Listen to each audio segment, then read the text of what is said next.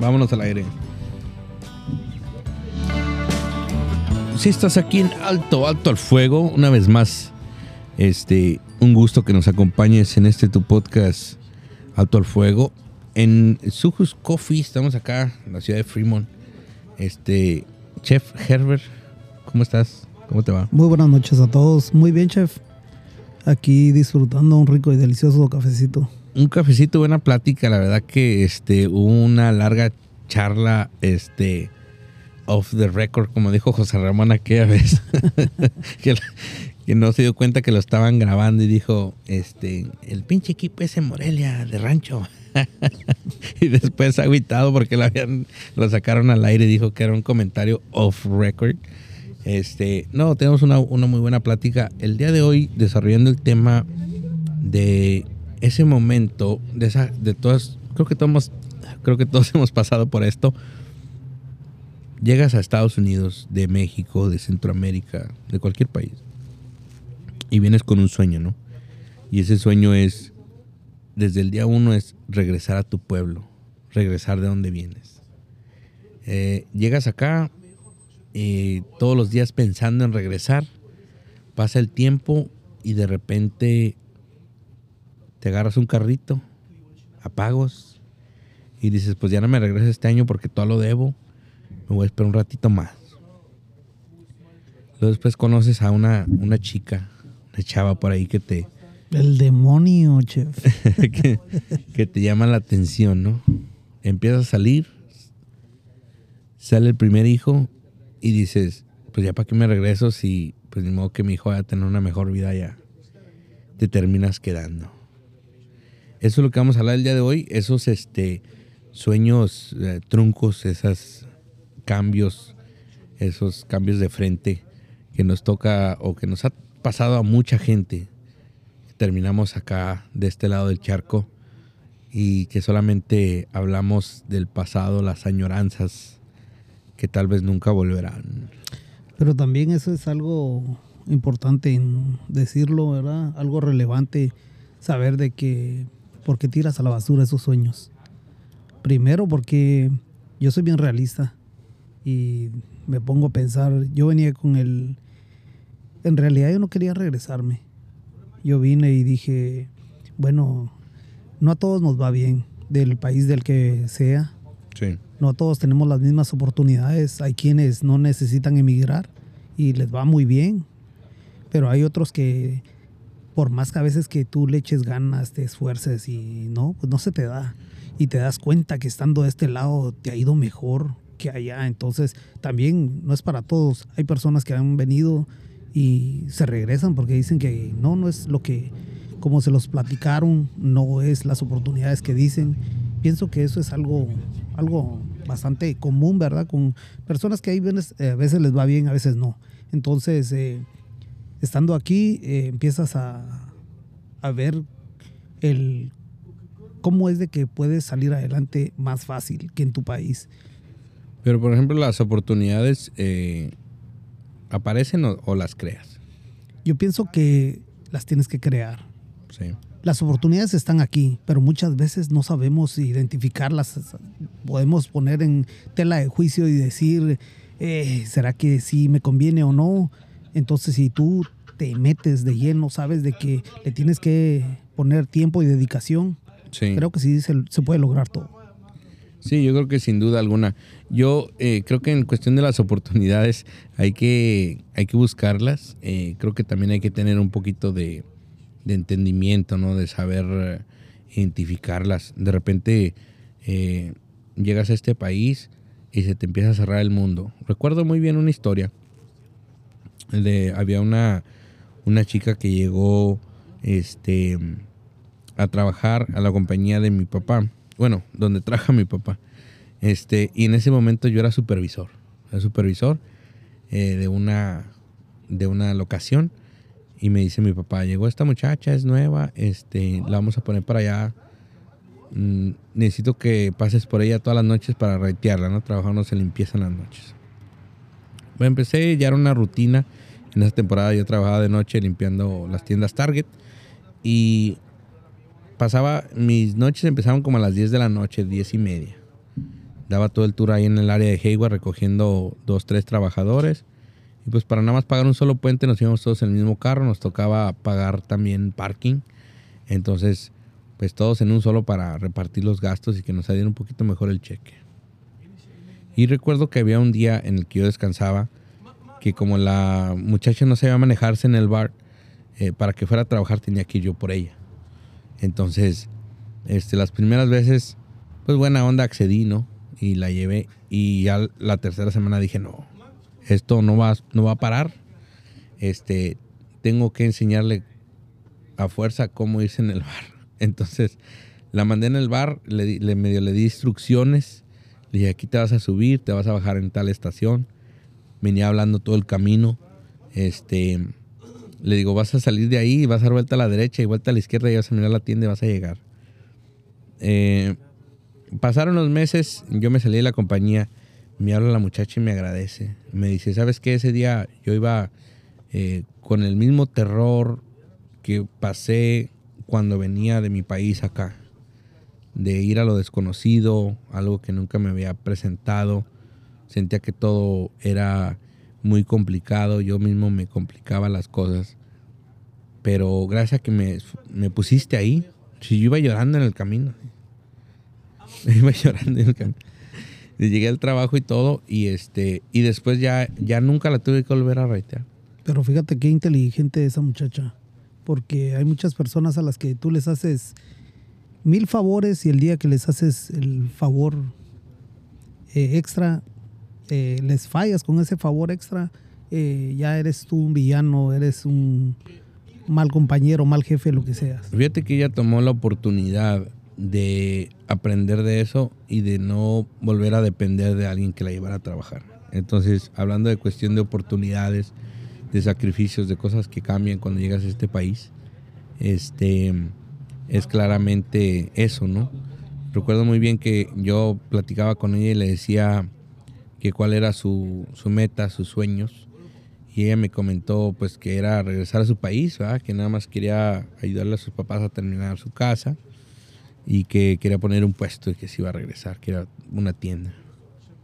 Este, pero como muchos de nosotros, nos ha pasado el tiempo donde nos desviamos de los objetivos y empezamos a ver eh, otras oportunidades, otras cosas. Vamos creciendo, nos pasan etapas de la vida y de repente tomamos otras decisiones. Y para hablar de esas decisiones, antes que, que lleguemos a ese punto, nos vamos a ir a un corte comercial aquí en Alto el Fuego hablando de pues de cómo cambian las cosas, ¿no? Cómo cambian las cosas de aquí en alto, alto el fuego.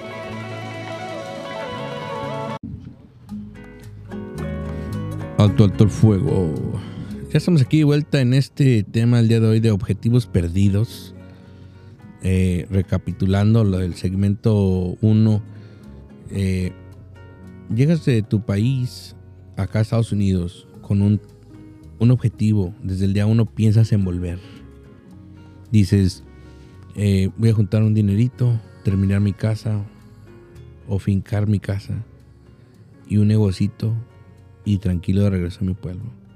Y de repente conoces ahí a la muchachona o al muchachón y nace el hijo y dices, bueno, ¿para qué me regreso si mi hijo nació aquí? Pues ni modo que en el pueblo le vaya a dejar un mejor futuro y cambian las cosas.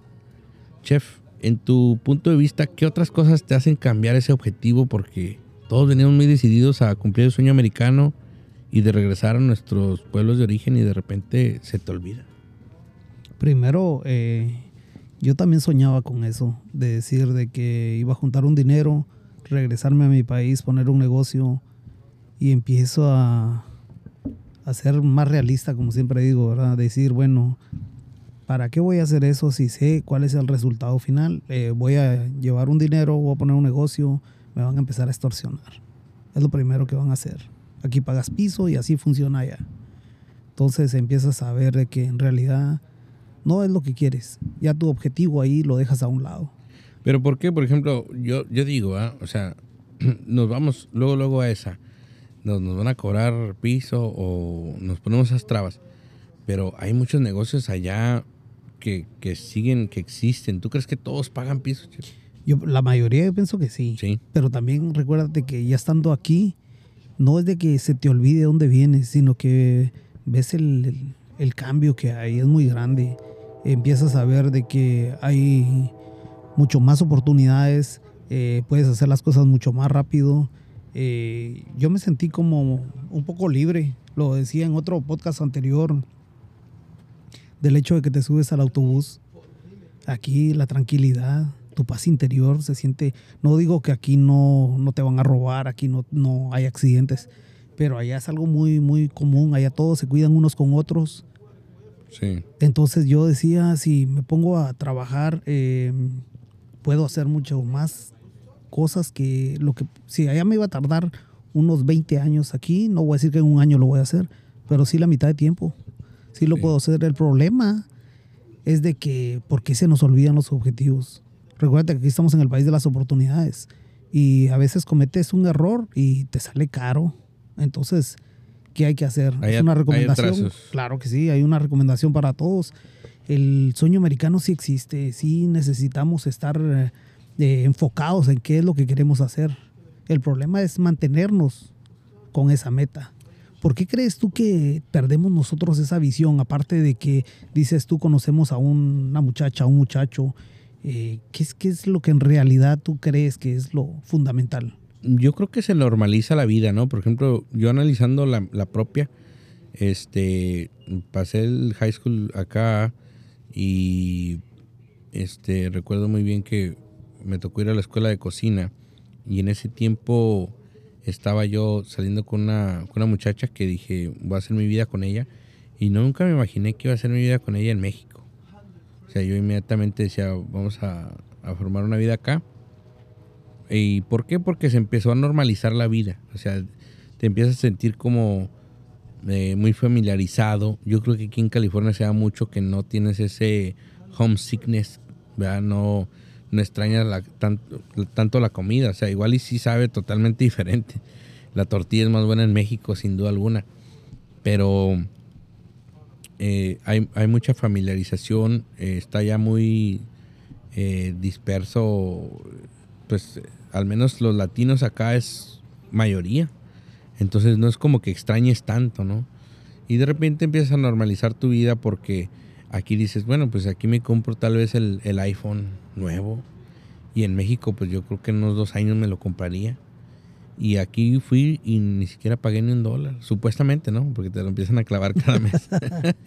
Y lo dices, pues me voy a agarrar un carrito nuevo de agencia y pues nomás di dos mil dólares de down y, lo demás es a pagos. Y dices, bueno, allá para juntar esos 20 mil pesos, ¿cuánto me tardaría? Realmente me agarraré el carrito que yo quisiera. Y empiezas como a que comparar los estilos de vida, las cosas que pueden ser asequibles según tu trabajo y el área donde vives. Y ahí es donde empiezas a, pues ahí, la verdad que un cambio enorme. Pero yo digo que más que nada en la vida eh, monetaria, en la vida material. Porque yo analizo mucho la vida, por ejemplo, eh, de la gente en México que es dueño de casa y que la viven un poquito más tranquilo. Que tal vez eh, sí tiene la necesidad de comer, de pagar los, los, este, los biles. Pagar eh, todas esas eh, cosas de, naturales de la vida, ¿no? Pero siento que tal vez no es la misma la misma presión porque bueno, al menos yo lo miro mucho en el pueblo. Hay gente que tiene la vida el tan solo la velocidad del día es más lento. Fíjate, eso es muy importante. ¿Cómo es de que allá con un trabajo, eh, si no tienes carro, eh, sales a las 6 de la mañana a trabajar, entras a las 8, sales a las 5, llegas llegando a 8, 9 de la noche a tu casa con un solo trabajo. Sí. Aquí es la vida un poco más rápida. Eh, tratamos de agarrar, obtener dos trabajos para poder hacer un poco de dinero, tener Sí. una mejor calidad de vida, pero no está fácil. No, no es nada fácil y yo creo que más que nada también nos deslumbramos mucho por lo que no existe. Por ejemplo, yo mucho al, yo voy mucho al pueblo y este... Como te digo, chef, este, voy al pueblo yo de repente y miro la vida más tranquila, pero también miro que no hay tantas cosas asequibles, ¿no? O sea, de repente lo nuevo allá puede ser algo que acá ya es muy viejo, ¿no? Como las bocinitas Bluetooth o este, empieza a mirar que la novedad de allá ya, pues digamos acá te compra la JBL de 200 dólares, ¿no? Y allá dices, no, pues aquí cuando me la compro, ¿no? Igual y, ¿sabes qué me he dado cuenta? Que cuando voy allá, la gente es contenta con lo que tiene, la gente está a gusto, le hace uno mucho a la mamada este, el querer pretender, el querer decir oh, el sonidazo de la JBL, bocinita de 200. Y anda la raza ya con la copia que dice este GLB, ¿vale? nomás le cambian, le, cambian las letras GLB. Y ves, igual y no suena así tan chingón, pero suena muy parecido. Pero fíjate, eso es. Eh, ¿Por qué nos conformamos allá? Porque no conocíamos otro. Lo, bueno, puedes decir lo que no conoces. Sí no teníamos otras opciones. Sí. Y yo me doy cuenta, fíjate, yo tengo 20 años ya aquí, no he ido a, mi país. Y ahorita mi sobrina y un cuñado acaban de ir. Sí. Después mi cuñado creo que tenía 27 o 30 años, no estoy seguro. Pero fue y me dice, no, dice, allá en Guatemala el mall, hay centros comerciales, hay eh, muchos lugares que no tienen nada que envidiarle a Estados Unidos. La verdad, dice, todo muy, muy fancy pero, pero empezaron a ver el, el que sí en realidad está muy caro todo. dice, no, la verdad los precios están un poco altos, pero te metes ya saliéndote de esos centros comerciales, te metes a lo que es las colonias, el, pueblo de verdad.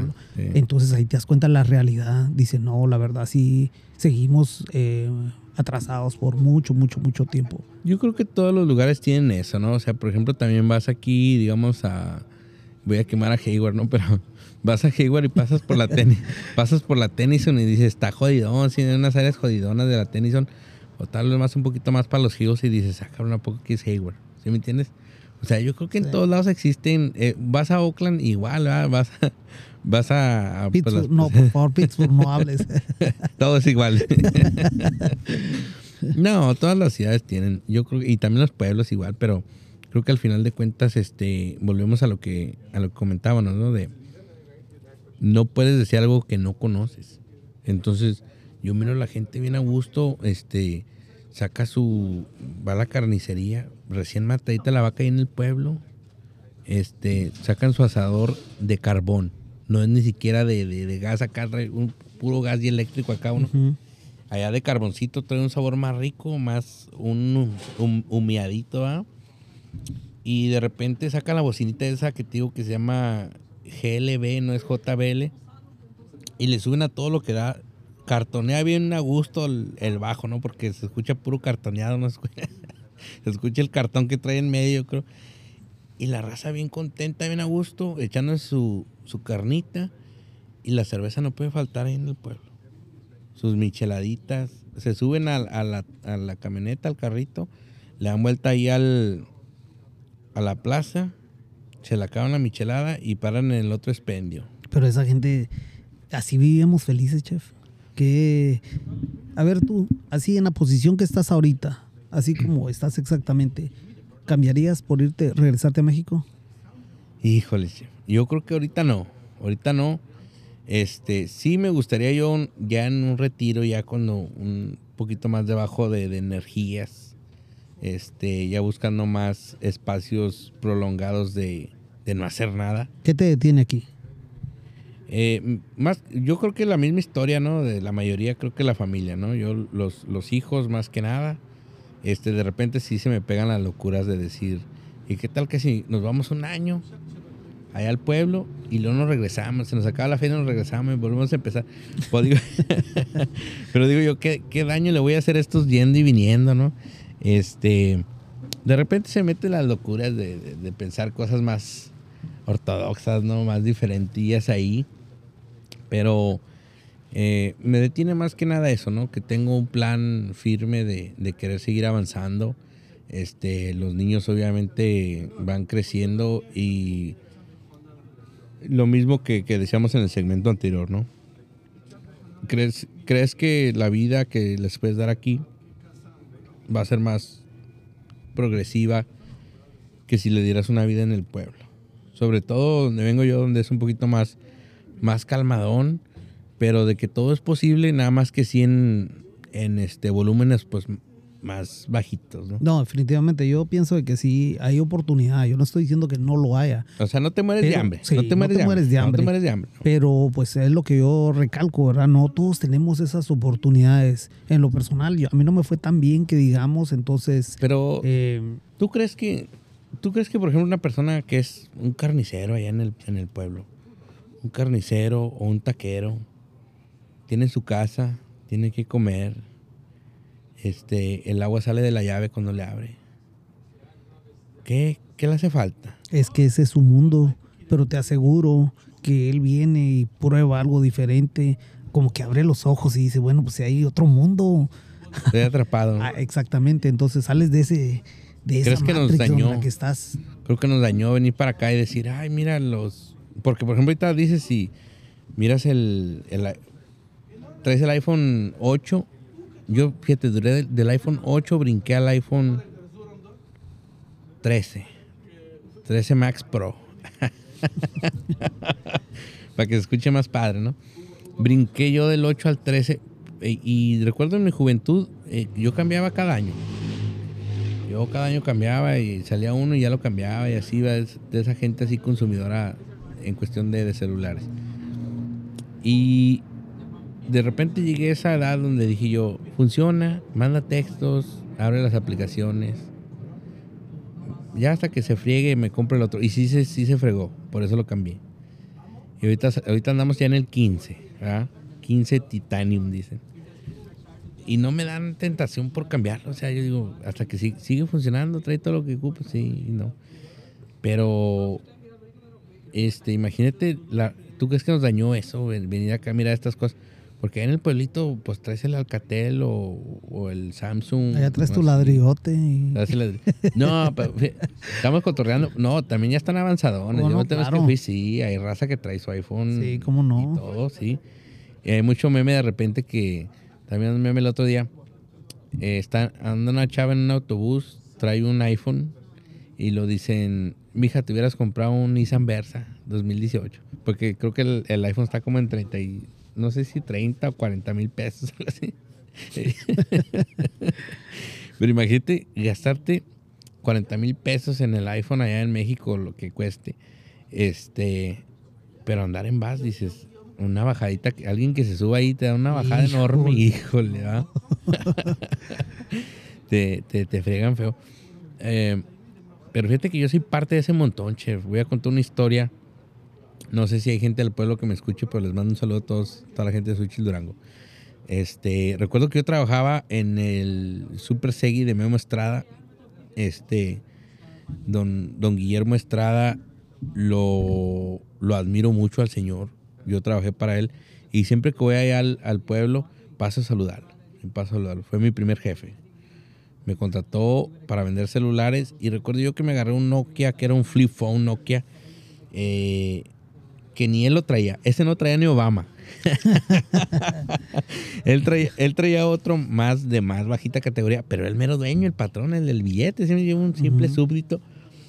Y me acuerdo que me tardé, era el sueldo de tres meses y medio para traer ese celular. Pero hice esa compra, chef. Y dije yo, soy parte del montón, me pongo a analizarme y digo, fui, fui parte del montón y soy parte del montón muchas veces cuando tomo ese tipo de decisiones, porque no era para mí, ese celular no debería haber No, sido. pero chef. es que, ¿qué edad tenías, chef? 15 años, tenía 15 Fíjate, años. yo tengo, eh, ahorita contando anécdotas, yo compré una, una jacket jarro café. Ajá. Me, me costó hace, ¿qué será? Unos 25 años, chef. Sí, Me costó 1200 quetzales.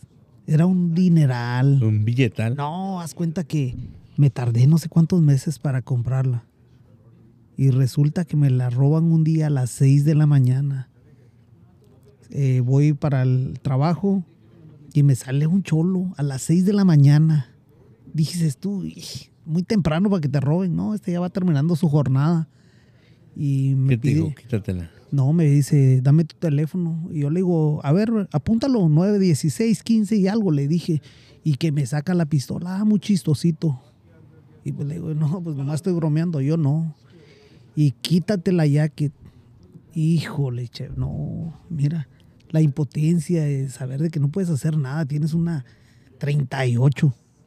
Pegada al, Hijo de- al estómago. Yo le digo, no, mira, queriendo negociar, queriendo negociar con el tipo, trae una pistola, me hace que me la quite. Y también quería todo lo que traía. Y yo diciéndole, mira, voy a trabajar, no me importa. Me quitó el teléfono, pero a lo que voy, lo que me dolió de todo, era un teléfono chafa el que traía, pero la, la jacket esa sí me dolió mucho. Jarro café, para mí era como un sueño verla comprado y no, que me duró. 1200 quetzales. Tal vez, fíjate, ese es el coraje que yo siento y digo, y no estoy diciendo que allá no se pueda salir adelante, claro que sí, Pero te pero tocó esa experiencia. a mí me ha tocado malas experiencias, marcó, entonces, chico. sí, entonces digo yo, no, ya no, ya no. Te marcó. Me marcó y por eso estoy aquí ahora haciendo podcast ahora. Vámonos a un corte comercial. Ya volvemos aquí en Alto. Alto el fuego. Bienvenidos aquí a tu podcast. Soy Luis Alto estás aquí El día de hoy desarrollando el tema de Soy Gerber Monzón y estás en Alto al Fuego. este y pues en- vamos adentrándonos al tema. Te invitamos a que suscribas Alto el Fuego Podcast por Spotify Premium. Alto, alto al fuego. ya regresamos aquí al tercer segmento de este episodio. Estamos hablando de, de esos cambios, cambios de, de planes que nos ocurren en la vida, ¿no? Ese, de repente esa crisis existencial, esa crisis de media, de media vida donde dices, me regreso al pueblo, ¿no? Ya estamos hablando algunas anécdotas de, de esas cosas que de repente en el pueblo no podemos conseguir, que sí podemos conseguir un poquito más rápido de este lado. Y eh, llegando al tema en cuestión de las cosas que te hacen cambiar, ¿tú crees que vale la pena cambiar tus objetivos a mitad de camino? Ah, fíjate que sí. Sí, Yo ahorita estoy haciendo conciencia. Me recuerdo que emigré para acá y hay algo que también nunca he dicho, ¿verdad? Que lo que, ¿por qué en realidad yo emigré? Primero, muchas cosas de que me pasaron, eh, algo de vida o muerte. Entonces yo dije, no, aquí ya no me siento a gusto. Pero también, fíjate, tenía una novia sí. que con seis años y medios, chef. Y me presionaba que me casara. Y yo no creo en el matrimonio. ¿Te fuiste huyendo del matrimonio? che? Más o menos. no, no creo que me haya venido viendo de eso, pero me di cuenta de que no, ahí es donde yo digo, no, yo tengo una ideología que a veces me di a pendeja, pero a veces la defiendo y digo yo no, no creo en el matrimonio. Y pues Híjole. eh, eh, me vine por eso de que no me quería casar también.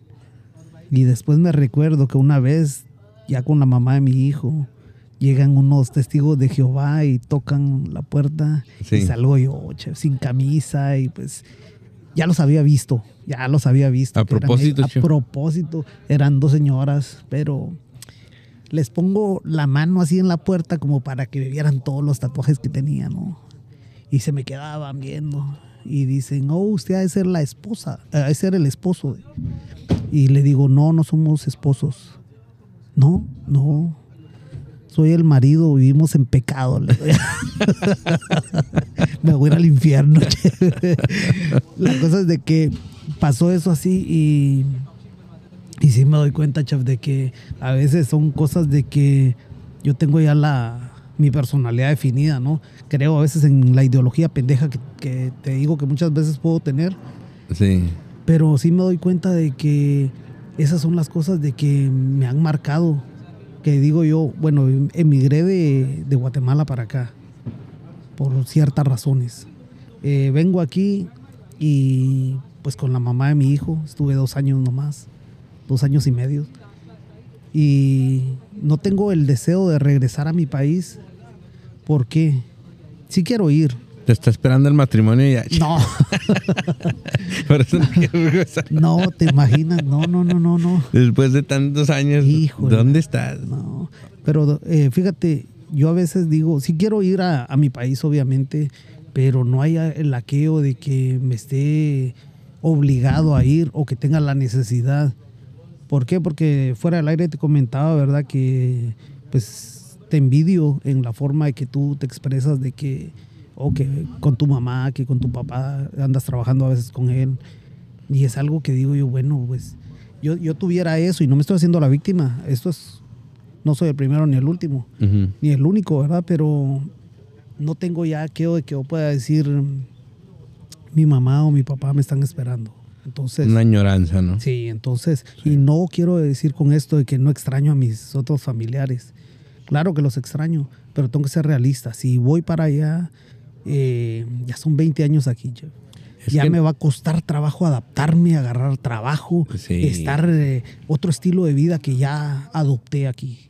Yo creo que es bien difícil cuando ya te anclas en algún lugar, ¿no? O sea, yo ya desde los 15 años aquí en la área de la bahía, eh, ya ahorita a mis, a mis 28, ya son bastantes años en los cuales eh, tiras el ancla y ya las salidas en el, en el freeway se te hacen muy familiares, ¿no? Ya subirte en el... Me recuerdo la primera vez que me subí en el freeway, iba bien, eh, cuento la anécdota. Estaba en la high school, había una, una amiga, este, Gaby, y otra amiga, Andrea. Eran tres amigas muy, muy cercanas, ellas, pues entre ellas. Y yo, pues chavillo nuevo y todo. Y por andar de queda bien, ¿verdad? mi papá decía, y esto no lo saben ellas, es que si nos escuchan por primera vez lo van a escuchar. Este, mi papá tiene una Ford Ranger, me acuerdo, tenía dos. Y mi papá, pues llegando de trabajar de la noche, se quedaba dormido toda la tarde, eh, todo el día, la mayoría dormido. Y recuerdo bien que nos pintamos una clase, las últimas dos clases las pintamos, nos fuimos de pinta. Eh, fui, agarro las llaves y dice, oye, este ya tenía el iPhone 3. Tenía el iPhone 3 y no le estaba funcionando unas cosas del iPhone. Y dice, vámonos a Emerville, a Bay Street, creo que se llama, la calle esa de Emerville. Y nos dice, y dice, este, vamos a que nos que me lo arreglen, algo no le está funcionando. Este, y tenemos que agarrar freeway. Imagínate de San Lorenzo a Emerville, estamos hablando que unos 30 minutos más o menos de, de freeway, aproximadamente, a mitad de semana.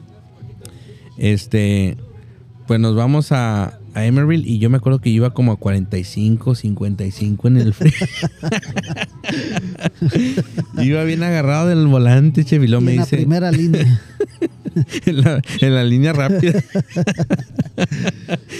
y me dice, me acuerdo que me dice Gaby, tengo memoria fotográfica, porque me dice Gaby, este, ya has manejado en el frío otra vez, vas muy despacio, ¿no? Me... no, no, no, vamos bien, vamos bien.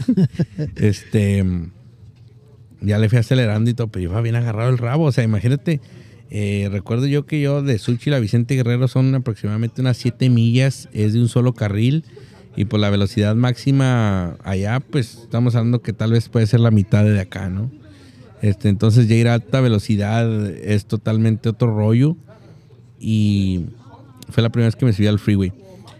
Y son esas experiencias, son esas cosas que cuando vengo acá, miras y dices, me hubiera quedado en el pueblo, me hubiera perdido todo esto.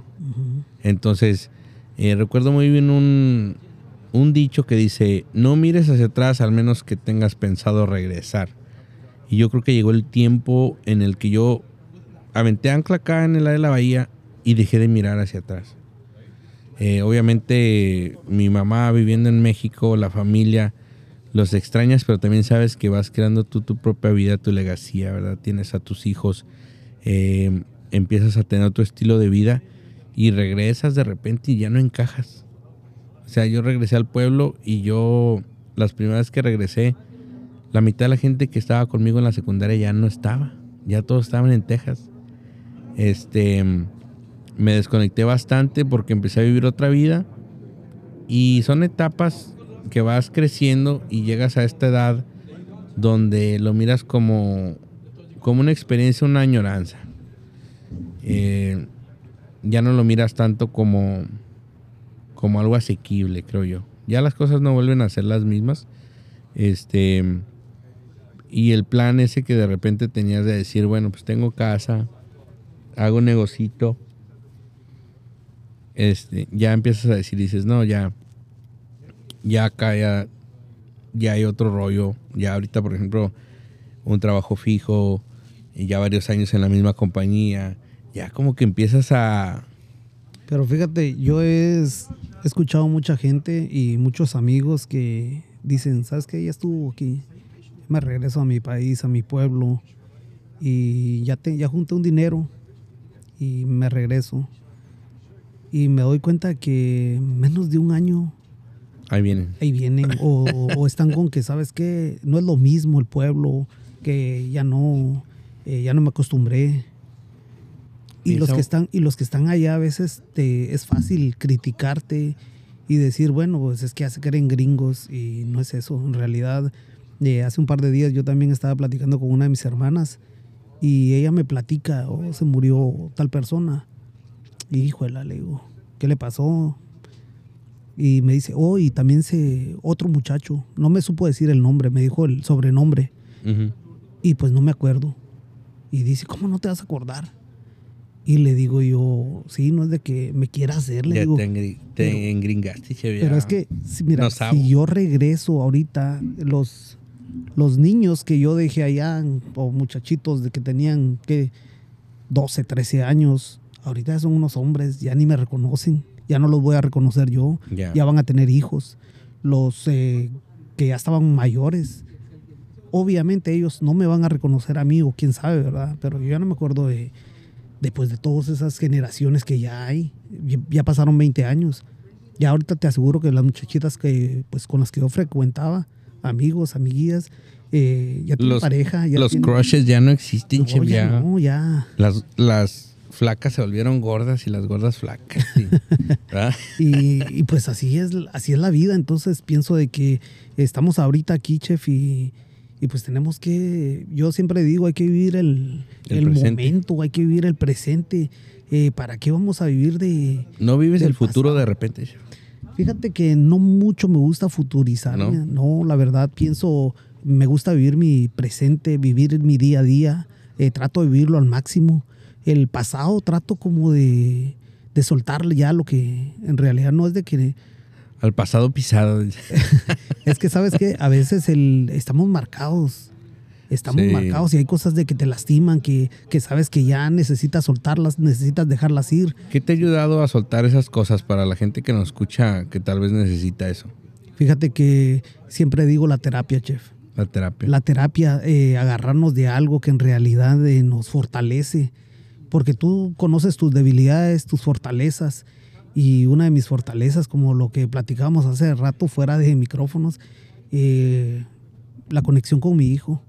Sí. Fíjate, yo decía cómo es de que mi hijo, yo iba por él y él lloraba por estar conmigo. Él estaba siempre queriendo eh, decir, quiero estar con mi papi.